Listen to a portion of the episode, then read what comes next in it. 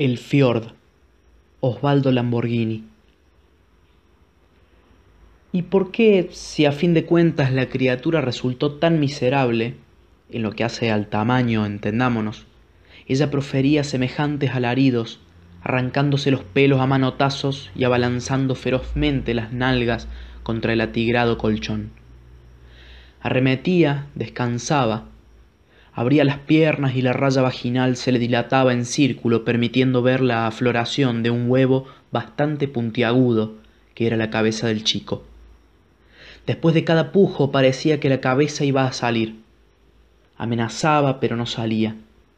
Volvíase en rápido retroceso de fusil, lo cual para la parturienta significaba la renovación centuplicada de todo su dolor. Entonces el loco Rodríguez, desnudo, con el látigo que daba pavor arrollado a la cintura, el loco Rodríguez, padre del engendro remolón, aclaremos, plantaba sus codos en el vientre de la mujer y hacía fuerza y más fuerza. Sin embargo, Carla Greta Terón no paría. Y era evidente que cada vez que el engendro practicaba su ágil retroceso, laceraba, en fin, la dulce entraña maternal la dulce tripa que lo contenía, que no lo podía vomitar. Se producía una nueva laceración en su baúl ventral e instantáneamente Carla Greta Terón dejaba escapar un grito horrible que hacía rechinar los flejes de la cama. El loco Rodríguez aprovechaba la oportunidad para machacarle la boca con un puño de hierro. Así, reventábale los labios, quebrábale los dientes, estos, perlados de sangre, yacían en gran número alrededor de la cabecera del lecho. Preso de la ira, al loco se le combaban los bíceps y sus ya de por sí enormes testículos agigantábanse aún más. Las venas del cuello también se le hinchaban y retorcían. Parecían raíces de añosos árboles. Un sudor espeso le bañaba las espaldas. Las uñas de los pies le sangraban de tanto querer hincarse en las baldosas del piso. Todo su cuerpo magnífico brillaba, empapado, un brillo de fraude y neón. Hizo restallar el látigo, el loco, en varias ocasiones. Empero los gritos de Carla Greta Terón no cesaban. Peor aún, tornábanse desafiantes, cobraban un no sé qué provocador. La pastosa sangre continuaba emanándole de la boca y de la raya vaginal. Defecaba además sin cesar todo el tiempo. Tratábase, confesémoslo, de una caca demasiado aguachenta que llegaba incluso a amarronarle los cabellos. El loco, en virtud de ser él, él quien la había preñado, cumplía la labor humanitaria de desagotar la catrera manejaba la pala como hábil fogonero y a la mierda la tiraba al fuego. Vino otro pujo. El loco le bordó el cuerpo a trallazos y dale, dale, dale. Le pegó también latigazos en los ojos como se estila con los caballos mayeros. El huevo bastante puntiagudo entonces afloró un poco más. Estuvo a punto de pasar a la emergencia definitiva y total. Pero no. Retrocedió ágil, lacerante, antihigiénico. Desesperadamente el loco se le subía encima a la Carla Greta Terón. Vimos cómo él se sobaba el pito sin disimulo, asumiendo su acto ante los otros. El pito se fue irguiendo con lentitud. Su parte inferior se puso tensa, dura, maciza, hasta cobrar la exacta forma del asta de un buey. Y arrasando, entró en la sangrante vagina Carla Greta Terón relinchó una vez más, quizá pretendía desgarrarnos. Empero ya no tenía escapatoria, ni la más mínima posibilidad de escapatoria. El loco ya la cogía a su manera, corcoveando encima de ella, clavándole las espuelas y sin perderse la ocasión de estrellarle el cráneo contra el acerado respaldar. Pronto, ya, quiero, musitó Alcira Fafó a mi lado. Yo me cubrí con las sábanas hasta la cabeza y me fui retirando, reptando, hacia los pies de nuestro camastro. Una vez allí aspiré hondamente el olor de nuestros cuerpos que nunca lavamos. Las fuerzas de la naturaleza se han desencadenado, dije, y me zambullí de cabeza en la concheta cascajienta de Alcira Fafó. Sebastián, digámoslo, mi aliado y compañero, el entrañable Sebas, apareció en escena. ¡Viva el plan de lucha! cacareó desde su rincón. Yo iba a contestarle, estimulándolo, mas no pude. El loco Rodríguez, que ya había concluido su faena con la Carla Greta Terón, comenzó a hacerme objeto, y no ojete, como dice se basó, de una aguda penetración anal, de un rotundo vejamen sexual. Con todo, peor suerte tuvo mi pobre amigo, cuyos ojos agónicos brillaban intermitentes en el solitario rincón que le habíamos asignado, rincón donde yacía todo el tiempo, entre trapos viejos y combativos periódicos que en su oportunidad abogaron por el terror. Como nunca le dábamos de comer, parecía, el entrañable Sebas, un enfermo de anemia perniciosa, una geografía del hambre, un judío de campo de concentración, si es que alguna vez existieron los campos de concentración, un miserable y ventrudo infante tucumano, famélico pero barrigón. Y así, cuando advirtió que la fiestonga se iniciaba, la fiestonga de garchar, se entiende, empezó a arrastrarse con la jeta contraída hacia el camastro donde Alcira y yo nos refocilábamos, con el agregado a mis espaldas del abusivo loco, nuestro patrón. Nunca le dábamos de coger al entrañable Sebas, casto a la fuerza, recontra calentón, que ahora débilmente se arrastraba hacia el camastro, barriendo con la cara casi las baldosas, deteniéndose numerosas veces para recuperar el aliento vital y murmurando a cada paso CGT, CGT, CGT, como para despistar, o en una de esas a modo de oración. Él se apoyaba en sus brazos, menos gruesos que palos de escoba, y con los pies se impulsaba hacia adelante, no sin cierto fervor, o mejor dicho, todo fervor.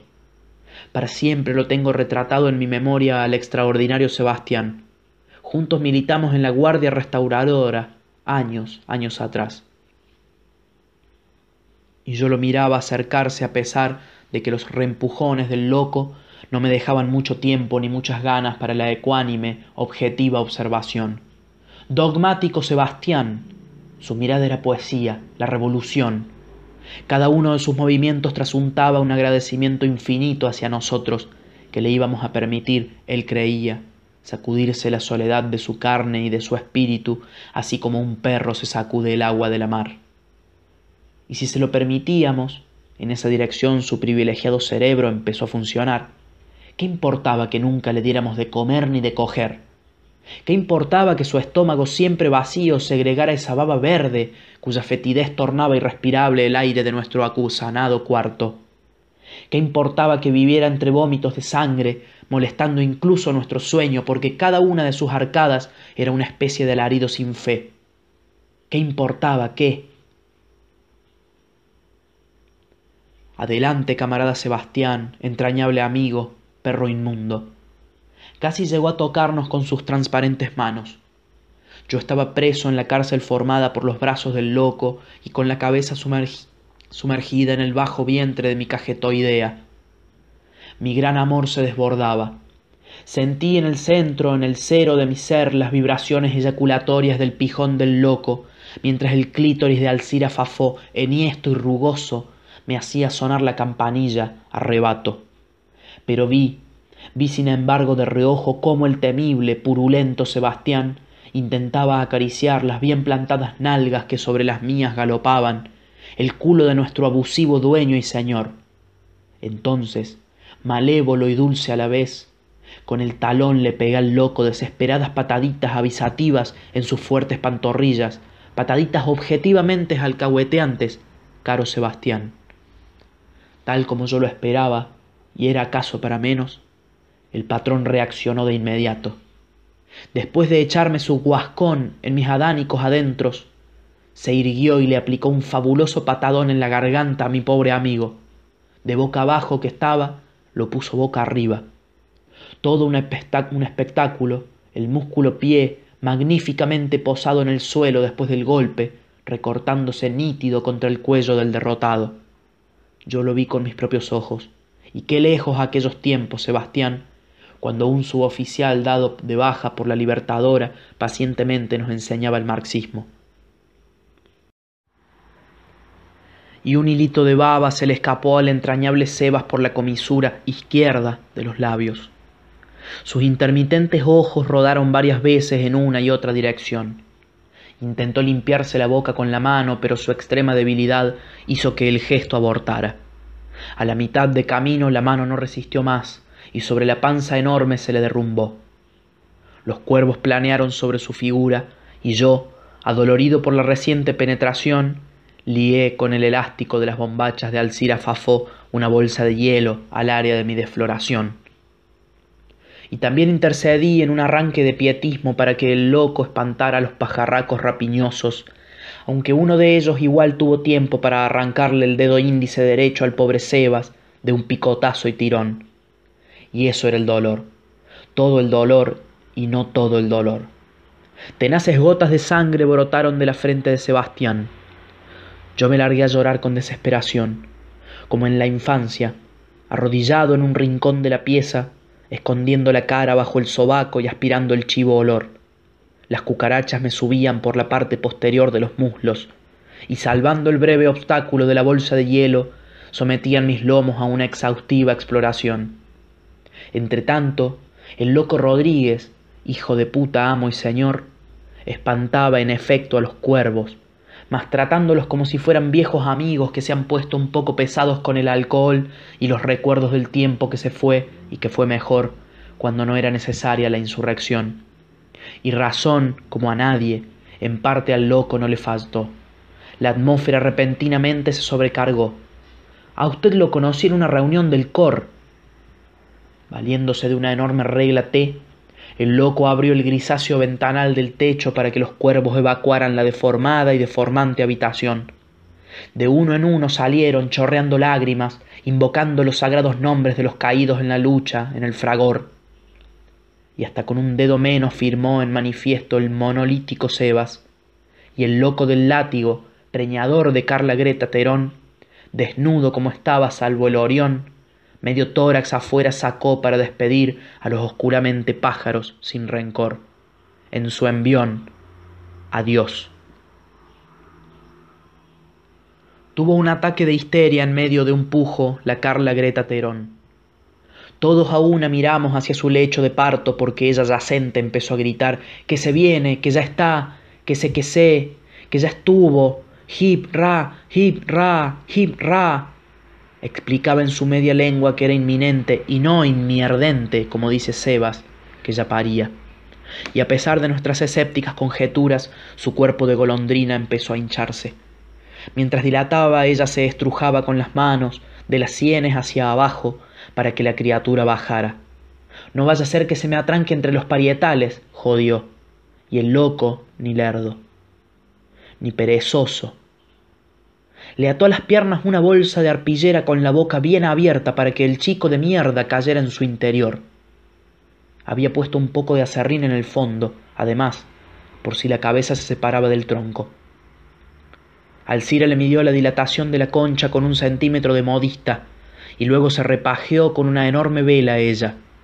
Yo, yo me le fui al humo enseguida, al humo regodeante de Alcira, y eyaculé frotando con unción la cabeza del porongo contra la parte áspera rajada de su talón. Y todos nos perecíamos por minetear o garchar o franelear o rompernos los culos los unos a los otros con los porongos. Hasta el exangüe Sebastián intentó un esbozo de sonrisa lúbrica, que era una verdadera elegía a los terremotos carnales, al ejercicio o no de la procreación. Entonces apareció tras hacer trizas la carne rosada de la cajeta de su madre Carla Greta Terón, la cabeza raquítica, con una boquita no mayor que el punto de un lápiz, pero con los ojos inmensos, inmensos de espléndidos, de tristes, de grandes. Atilio Trancredo Bacán, su cabeza emergió. Loado sea, regurgitó el loco cayendo de rodillas sobre un montón de turro maíz. Alcira con los brazos abiertos, recibió un baño de luz ventanal en su cuerpo desnudo y su vagina sonrió. Sebastián besaba mis pies enfundados en unas sucias medias negras, largas hasta las ingles, sucias medias negras de sucio seminarista, que junto con el escapulario constituían toda mi vestimenta.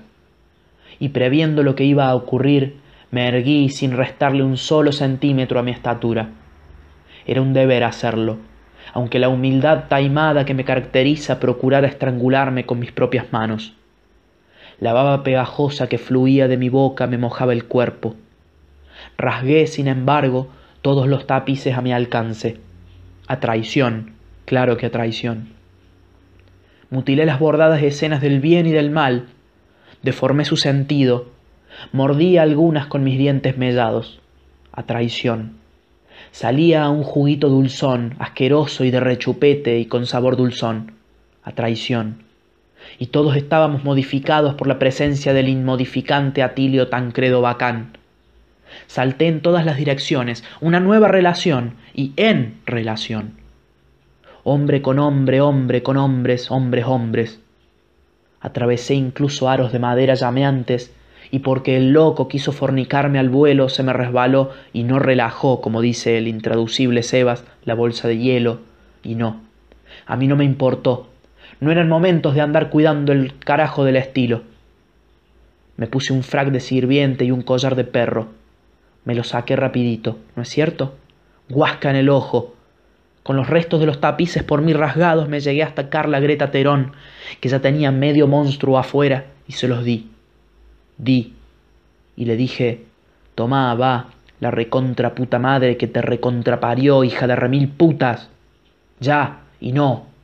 Me floreé luego, y no, en unos pasos canyengues, pero no pude coronar mi baile, entre prematuros estertores Atilio Taneredo Bacán, ya definitivamente nacido, parido, escupido, cayó a Troden de la Sabol con los brazos y las piernas aplastados contra el cuerpo, al estilo de las momias aztecas. Y no estaba muerto. ¡Huija! grité. ¡Hurra, hermanos! ¡Respira y mueve la cola! Sebastián batió palmas y se arrastró hasta el lavatorio, dejando como siempre limaduras de saliva en el piso y se prendió a la goteante canilla, lamiéndola para engañar el estómago. El loco, que no cabía de gozo en su rayada piel, le hizo un chiste de festejación. Corrió tras él, lo tomó de las casi invisibles piernas y lo metió de cabeza en el inodoro, y tiró la cadena varias veces como un broche de oro. Me reía más no poder, retorciéndome, a la vez me arrastraba yo también hacia nuestro descojonado baño. Uy, uy, uy, qué bueno, dije. Hacéselo otra vez, yo te ayudo, loco. El patrón me miró con el asco en los ojos, y provisto de súbita jeringa me aplicó una inyección de brillantina sólida, endovenosa. A los tumbos, desesperado, a punto de desmayarme, vomitar o cagar hasta las tripas, fui a remodelarme a un rincón, esperando que Sebastián se permitiera algún comentario para arrancarle la piel a dentelladas, convertirlo en una pura llaga. Alcira dijo Yo quiero acunarlo a Atilio Taneredo Bacán. A ese chico ya se le para. Mierda, tomá, tomá y tomá, es pa' mí nomás, se opuso la Carla Greta Terón. Alcira Fafó se le abalanzó para degollarla con una navaja y como se lo impedimos le gritó a la otra que ya se revolcaba garchando con su hijo. Ojalá que un gato rabioso se te meta en la concha y te arañe, arañe, arañe, la puta que te parió. Estallaron todos los vidrios de la casa, se hicieron añicos. La primer bola de fuego incendió la cabellera de Alcira. Esta vez, en serio, fue necesario recurrir al chiste que le hiciera a Sebastián que semi ahogado y pava sobre unos titulares revolucionarios. La segunda bola de fuego calcinó la mano izquierda de Carla Greta Terón. Entonces apareció mi mujer, con nuestra hija entre los brazos, recubierta por ese aire tan suyo de engañosa juventud, emergía, lumínica y casi pura, contra el fondo del fiord. Los buques navegaban lentamente, mugiendo, desde el río hacia el mar. La niebla esfumaba las siluetas de los estibadores, pero hasta nosotros llegaba, desde el pequeño puerto, el bordoneo de innumerables guitarras, el fino cantar de las rubias lavanderas. Una galería de retratos de poetas ingleses de fines del siglo XVIII brilló intensamente durante un segundo en la oscuridad. pero no se acabó lo que se daba. Continuó bajo otras formas, encadenándose eslabón por eslabón, no perdonando ningún vicio, convirtiendo cada eventual vacío en el punto nodal de todas las fuerzas contrarias en tensión. Por algo los vidrios se habían roto y eran bolas de fuego los ojos del lúcido, del crítico Sebastián. Tampoco era casual que mis manos rompieran el invisible aire de su contorno y algo lastimadas se extendieran hacia la figura de mi mujer, aunque luego se detuvieran a mitad de camino, crispadas, convertidas en dos puños increpantes, incapaces incluso de la salutación. Ella me mostró sus tobillos, dos muñones sangrantes. Ella transportaba en la mano derecha sus pies aserrados y me los ofrendaba a mí, a mí, que sólo me atrevía a mirarlos de reojo, que no podía aceptarlos ni escupir sobre ellos, que ahora miraba nuevamente hacia el fiord y veía, allá sobre las tranquilas aguas, tranquilas y oscuras, estallar pequeños soles crepusculares entre nubes de gases unos tras otros, y hoces, además, desligadas eterna o momentáneamente de sus respectivos martillos y fragmentos de burdas esvásticas de alquitrán, Dios patria hogar, y una sonora muchedumbre, en ella yo podía distinguir con absoluto rigor el rostro de cada uno de nosotros, penetrando con banderas en la ortopédica sonrisa del viejo Perón, no sabemos bien qué ocurrió después de Huerta Grande. Ocurrió, vacío y punto nodal de todas las fuerzas contrarias en tensión. Ocurrió. La acción, romper, debe continuar. Y sólo engendrará acción. Mi mujer me ofrece sus pies que emanan sangre y yo los miro. Me pregunto si yo figuro en el gran libro de los verdugos y ella en el de, las víctimas, o si es al revés o si los dos estamos inscriptos en ambos libros, verdugos y verdugueados. No importa en definitiva. Estos son problemas para el lúcido, para el crítico Sebastián. Él sabrá prenderse con su hocico de comadreja a cualquier agujero que destile humanidad. No le damos ni le daremos de comer, ni de coger, jamás. Atilio Tancredo Bacán ya gatea. Chupa de la teta de su madre una telaraña que no lo nutre, seca ideología. El loco me mira mirándome degradándome a víctima suya. Entonces ya lo estoy jodiendo. Paso a ser su verdugo. Pero no se acabó ni se acabará lo que se daba. El loco Rodríguez forzó con el cabo del látigo la puerta del comedor Chippendale. Tomó a Atilio Tancredo Bacán en sus brazos y se sentó a la cabecera de la mesa acunándolo. Yo engrillé al entrañable Sebas para conducirlo al comedor. Allí lo encadené a una argolla de hierro fijada en la pared especialmente para él. Quiso rehuir la cena pretextando su cáncer al cirafafó. A mí con esas le hinqué sin más mi estilográfica en un seno, que allí quedó colgando, apenas prendida de la piel y la obligué, y no garché, como dice Sebas, a sentarse a la siniestra del loco. Quedaba por ubicar Carla Greta Terón, menester incluido en mi pliego de obligaciones porque yo era el maitre. Me cuadré, sin embargo, frente a la trompa capanga, amo y señor, esperando órdenes que no tardaron en llegar. Tráigala más, rodando en su cama. La rociaremos con unas salsas para evitar que la carne la afecte, dijo, y repitió ecte, con despectivo gesto, tras lo cual me aplicó desprecio tras desprecio un papirotazo en la cabeza de la garcha. Pero no hay amargura que a mí me derrote. Hasta el dormitorio fui al trote, golpeándome la boca con la mano, dando alaridos como hacen los indios. Pegué un resbalón de órdago con el apuro y la payasada, apuro plenamente justificado porque llegué justo a tiempo. Carla Greta Terón ya había llenado de agua su enorme vaso azul de material plástico y se disponía a abrir la caja de útiles donde guardaba mortales dosis de barbitúricos. Oh, no, no, le dije, con barbitúricos no, batracia. Y la conduje hasta el ventanal del techo y le mostré el fiord grávido de luna. La tomé dulcemente de la mano y le miré el culo con fijeza obsesiva. Tragué saliva. ¿Ves? le dije, mientras apartaba el humo con la mano para mostrarle una estremecedora asamblea de mecánicos de pie con la soga al cuello. ¿Ves? insistí al mismo tiempo que dejaba caer mi sinuoso perfil sobre sus redondas tetas. Un asambleísta caminaba sobre las acolchadas cabezas de los otros, profetizando Jamás seremos bandoristas, jamás seremos bandoristas. Enseguida quedó inmóvil y empezó a cuartearse. Carla Greta Terón se desperezó como un gato y arrojó las letales pastillas al orinal. Aferré con mis dos manos la caja de útiles, era en forma de barca, y la estrujé contra mi pecho desnudo. Si yo pudiera poseer esta caja de útiles no me importaría perder el resto, mentí. Y ella, la dulce, la incomparable Carla Greta Terón, asintió con el ondular de su hermosa cabellera. Yo me postré a sus pies y le besé las mantecosas rodillas. Empuñé mi miembro y le aparté con los dedos los pelos vaginales. Copulamos. Fue un polvacho rápido y frenético. Antes de echarnos el segundo, ella me convenció de que me sacara las medias y el escapulario, mi única vestimenta. Y medias y escapulario también fueron a morir al orinal.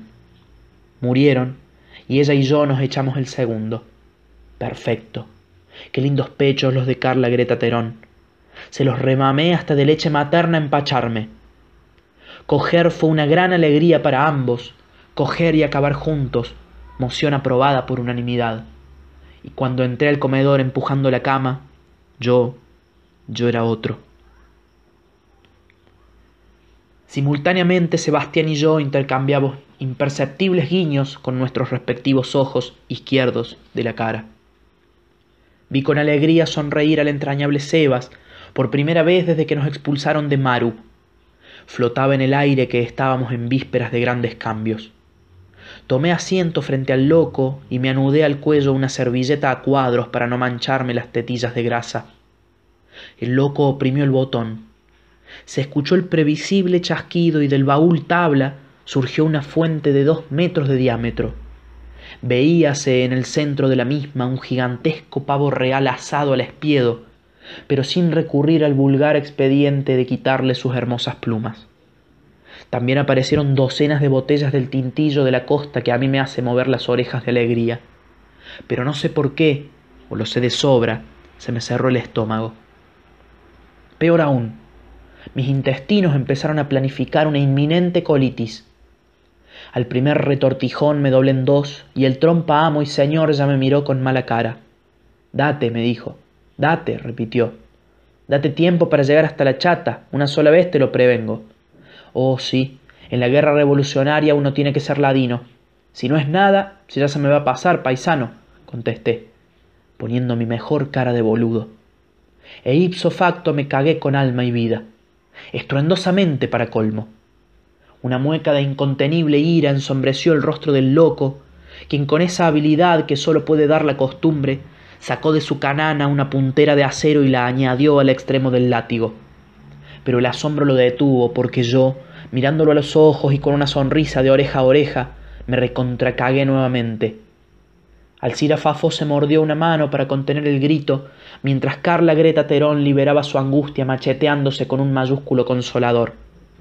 Fue tremenda mi tercera deposición. Salpiqué hasta el cielo raso, el cual quedó como hollado por patas de fieras, aunque era solo mierda. Y entonces el loco se resignó. Vino hasta mí, me arrastró de los pelos por mi propia porquería y levantó, dispuesto al castigo, el temible hermoso látigo. El deseo de asegurarse una victoria aplastante, sin embargo, conspiró contra él. Antes de empezar a pacificarme, giró la vista para vigilar Sebastián. Lo sorprendió en cuatro patas, mostrándole airado sus verdinegros colmillos. Entonces el loco cifró todas sus posibilidades en su rapidez de tigre. De una patada de taquito lo descuajeringó al estratégico Sebas y luego se dedicó exclusivamente a mí. El primer latigazo me arrepolló la oreja izquierda. Perdí toda mi tibieza centrista y grité, grité como un poseso. Arriba los pobres del mundo. Y atrás, atrás, chancho burgués. El segundo me incrustó el esternón en la pared del estómago, toda cubierta de musgo. El tercero me arrancó un testículo y vi mi sangre.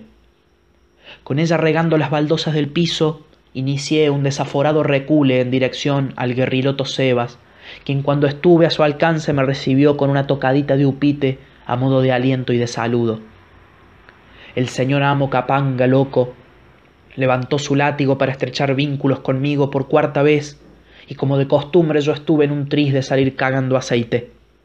Se me ocurrió llamar a la sociedad protectora del proto traidor, pero un trayazo se me introdujo en la boca cuando la abrí para gritar ¡Auxilio, socorro al cagón! a través del teléfono. Sebastián gesticuló, muequeó, supuró, parió. Rápidamente yo tenía que definir la situación.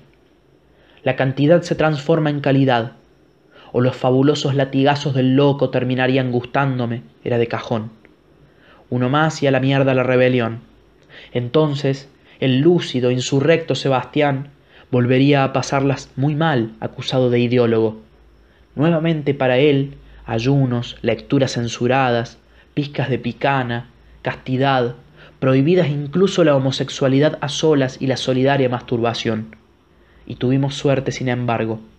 El loco volvió a desviar su atención hacia Sebas, que pretendía refregarle por el rostro un panfleto recién redactado.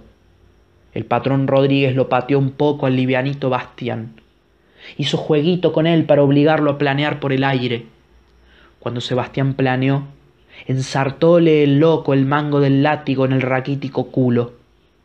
Sebas describió su parábola profiriendo un ah melodioso y postróse en un rincón luego del inevitable estrellamiento de su cráneo contra el muro. Evidentemente, nuestra anterior militancia en el MRP no nos estaba sirviendo de mucho. Patria o muerte, reaccioné con todo. Me le prendí con los dientes del carnudo hombro al restallante loco.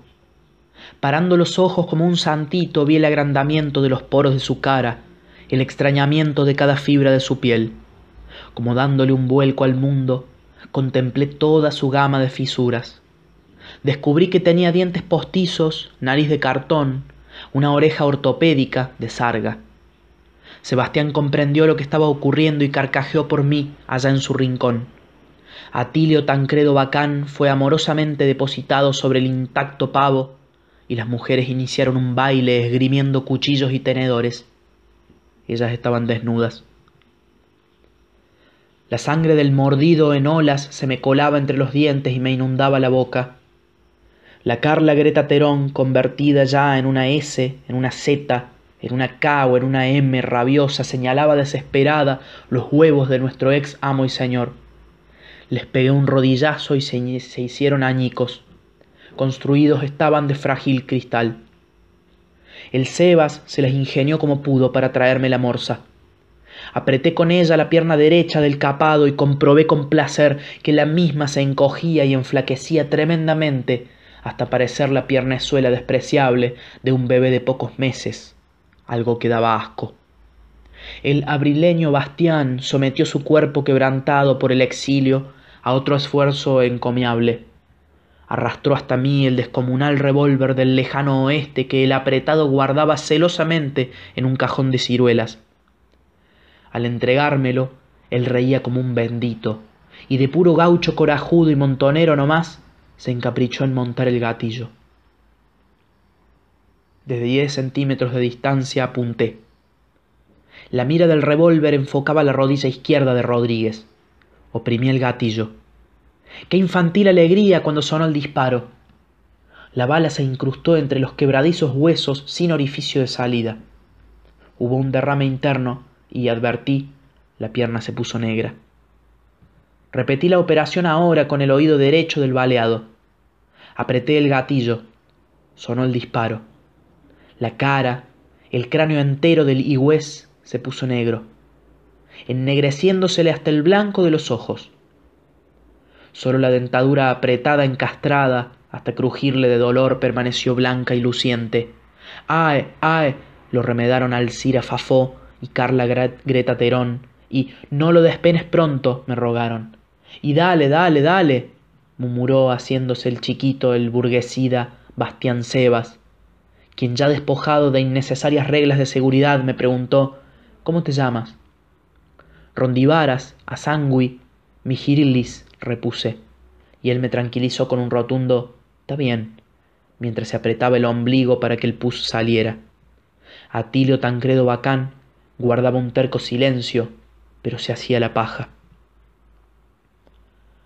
Y no todo era mentira, cosa prefabricada, representación dolosa en la estructura de Rodríguez, jaspeada por hermosas vetas de carne humana.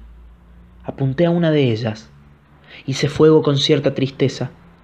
La sangre avanzó hacia mí como pidiéndome amparo. ¿Y si se lo daba? El rojo chorro en espiral se me anudó al cuello igual que una bufanda. La dogmática, lúcida Alcira me increpó. Rajate ya mismo de ese repugnante puñoso oropel. Desgarrándome, cabalgando sobre ciertas inquietudes del pasado, que al fin y al cabo existió, me rajé del oropel. Cerré los ojos e intenté continuar mi obra en el último minuto.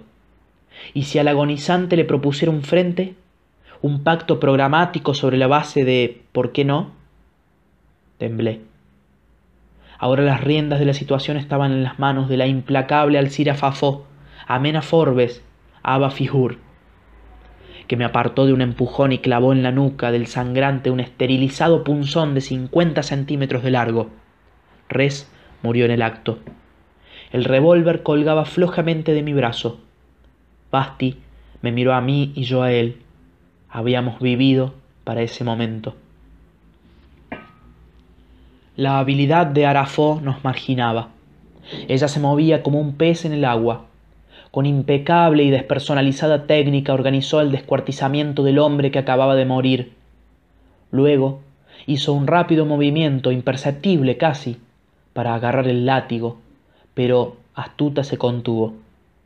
Primero seccionó el pito, que fue a parar dando vueltas por el aire a las manos de Cali Griselda Tirembom. De ellas a una sartén con aceite hirviendo. Lo que quedó de la hermosa veta de carne humana encontró su destino final en nuestro pútrido inodoro. Aisirfó tuvo el especial cuidado de dividir la veta en pequeños trozos con su alfiler de marras para luego hacerlos desaparecer sin pérdida de tiempo. Cortó también la pierna achicada y se la dio a despellejar a Alejo Barilio Bazán, fanático de la masturbación. Ella se comió los ojos. Cagreta la cabeza entera. Yo una mano crispada. El Basti lamió en su rincón trozos irreconocibles y unas hormigas invasoras liquidaron el resto. Sonó el gong. Era la loca del alfiler haciéndolo sonar. Sonó el gong. Era ella, levantando la tapa de la sartén y aspirando el aroma con fruición. Probaba con una bolita de miga de pan el ahora vitaminizado aceite y nos miraba a todos con ojos chispeantes. Golpeó otra vez el gong y luego batió palmas con el alfiler entre los dientes. Todos nos sentamos a la mesa sin chistar. Nos sirvió a cada uno un pedazo de porongo frito que cada uno devoró a su manera murmurando apenas aquello de con tu pan te lo comas.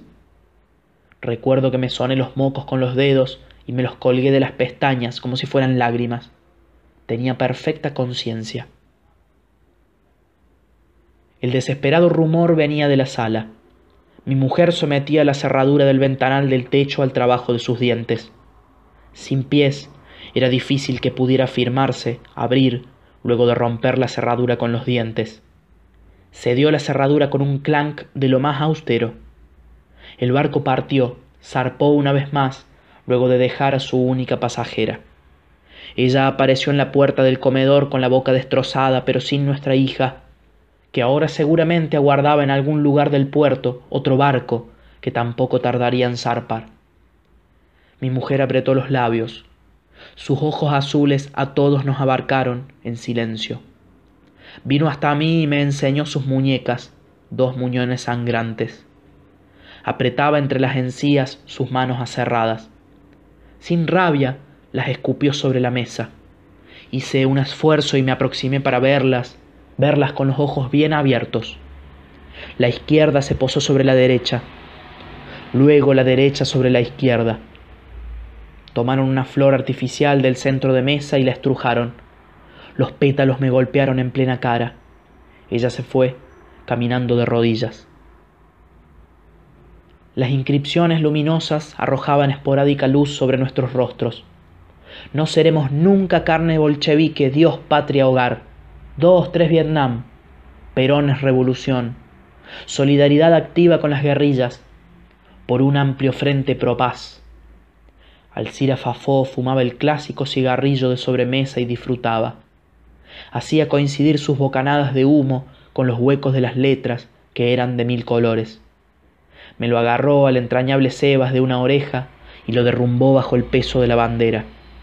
Yo la ayudé a incrustarle el mástil en el escuálido hombro. Para él era un honor después de todo. Así salimos en manifestación. Octubre 1966, marzo 1967.